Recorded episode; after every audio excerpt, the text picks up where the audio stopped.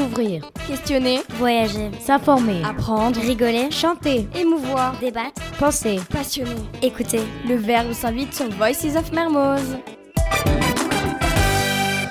It would have been a shame if you went to London without seeing our ambassador. Penelope, Maeve, and Sarah made an interview of Sheikh Ahmadou Dieng, the Senegalese ambassador in London. You're listening to English Voices of Mermoz. Hi, I'm Heather Crawford, and I'm here to interview the ambassador of Senegal in this DBC. Would you like to make a comparison between living in London and living in Senegal? How is it different? Well, it's not easy to compare because these two countries are very different linguistically, historically, and culturally. I wouldn't compare the two. Maybe I would compare it to France or the USA. But how the people, when you meet them, when you talk to them, when you interact with them, how it is different? How are they more open minded? The British in general are very open minded people, very tolerant. I'm going to give you an example. So, two years ago, I arrived to visit Cambridge with my daughter and my wife, and we were on the street taking pictures. So, I would take pictures of my wife and daughter, and my wife would take pictures of me and my daughter, etc. So, this English man who was ha- who had flowers in his hands was walking by and observing us, and at the same state at the same stage, he decided to come and say, "Would you like me to take a picture of the whole family?" And obviously, we said yes.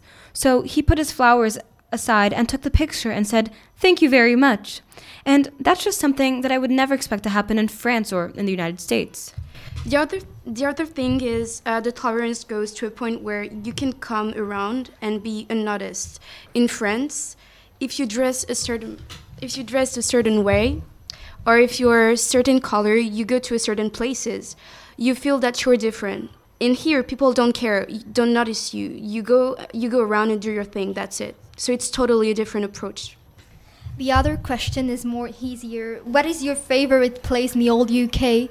Hmm, I'm not quite sure. I would say very nice landscapes when you go when you travel around Northwell, for example. That's that's a very nice place to go, as well as Hyde Park. That's very nice. You get uh, when you go to dis- uh, Lake districts. That's very nice as well. And when you stay in cities where you always have some historic places and where you travel in time and go back to things that happened us many, many years ago, like when you go to Covent Garden, for example, when you're in Cambridge, or when you go to Hyde Park or Kensington Gardens, each place has its own stamp with a lot of amazing, uh, amazing meaning.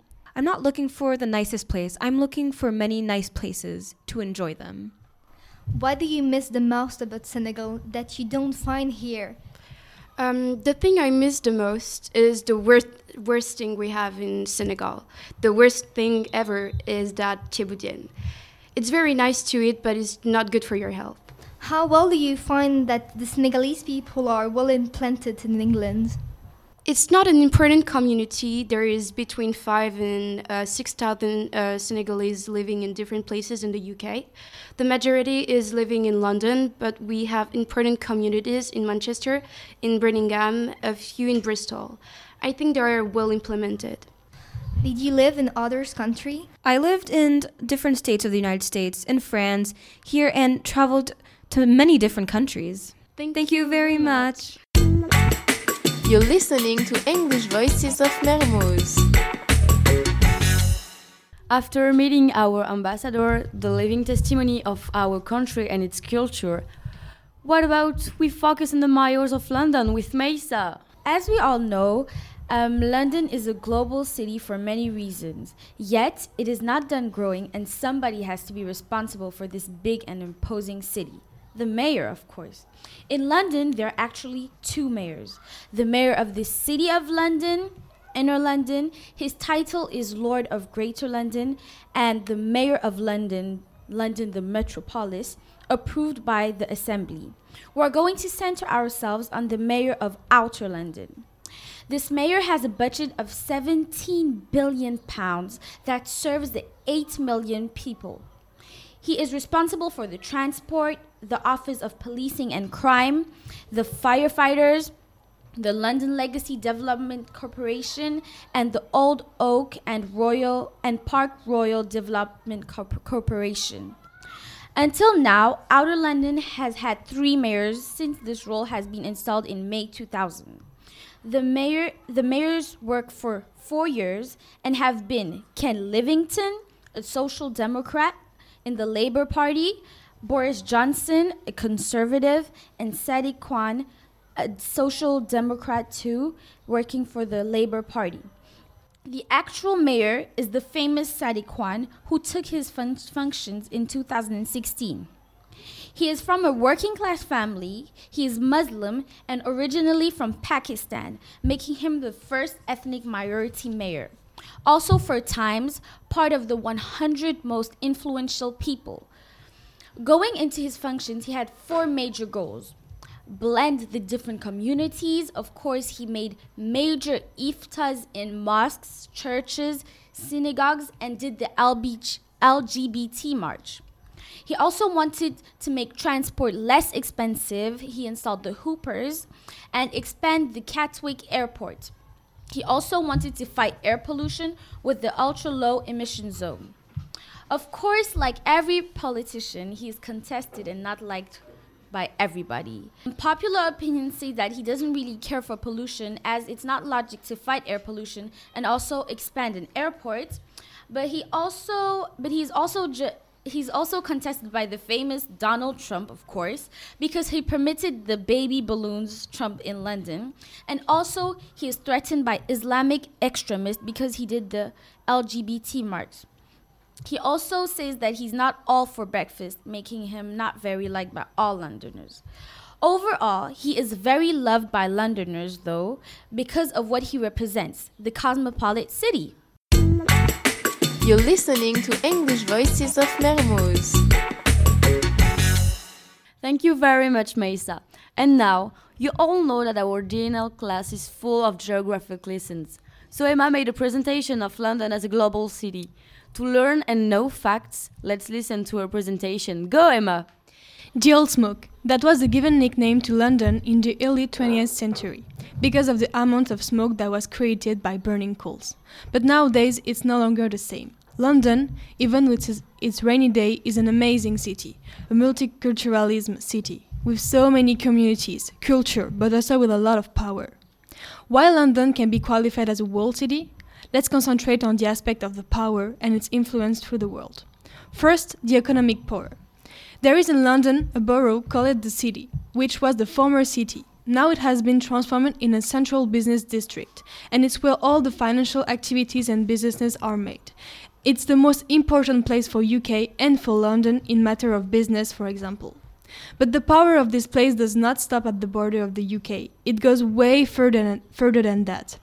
London Stock Exchange, the city, is now the second biggest stock exchange in the world and also the first one in Europe, which means that not only is it central for UK but also it has an influence all over the world. This is why the London's power and influence can be also considered as worldwide. The rank of the stock exchange put it in a high standing all over the world.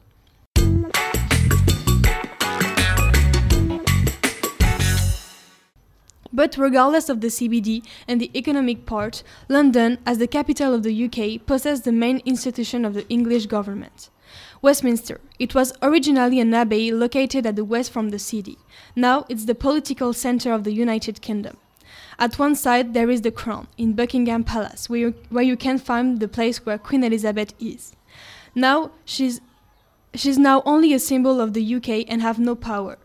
The Parliament is located at the Westminster Palace. It's the most important place for, for the political power in the Parliament system. It's the place where laws are discussed and then voted. It has the most influence in the political field. And then the Prime Minister, who is the exec- executive leader who lives at 10 Downing Street in London. So, London is a concentration of power in all kinds of fields, economic and also politic. London has an influence and a power, but can be but that can be sometimes unbounded.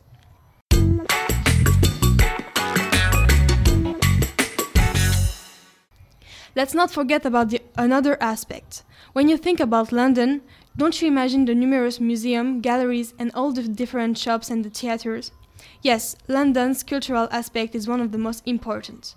London is a real melting pot. A lot of nationalities and origins can be found there. The foreigners represent around 50, 40% of the population in London. The statistician said that in 2031 they could represent more than the half of the population. And the moment we speak, more than 200 lang- languages are spoken in London. But the cultural aspect does not stop here. Like I said before, London has numerous places and activities linked to the culture. The movie theaters, the theaters, the museum are a, are a real source of culture. They are showing at the same time the past history, but can also show more recent work of art coming from all over the world and once more bring to London more culture. You're listening to English Voices of Mermoz. We know so much more about London, and it's not over yet. Découvrir, Questionner, voyager, S'informer. apprendre, Rigoler. chanter, émouvoir, débattre, Penser. passionner. écouter. Le verbe s'invite sur Voices of Mermoz.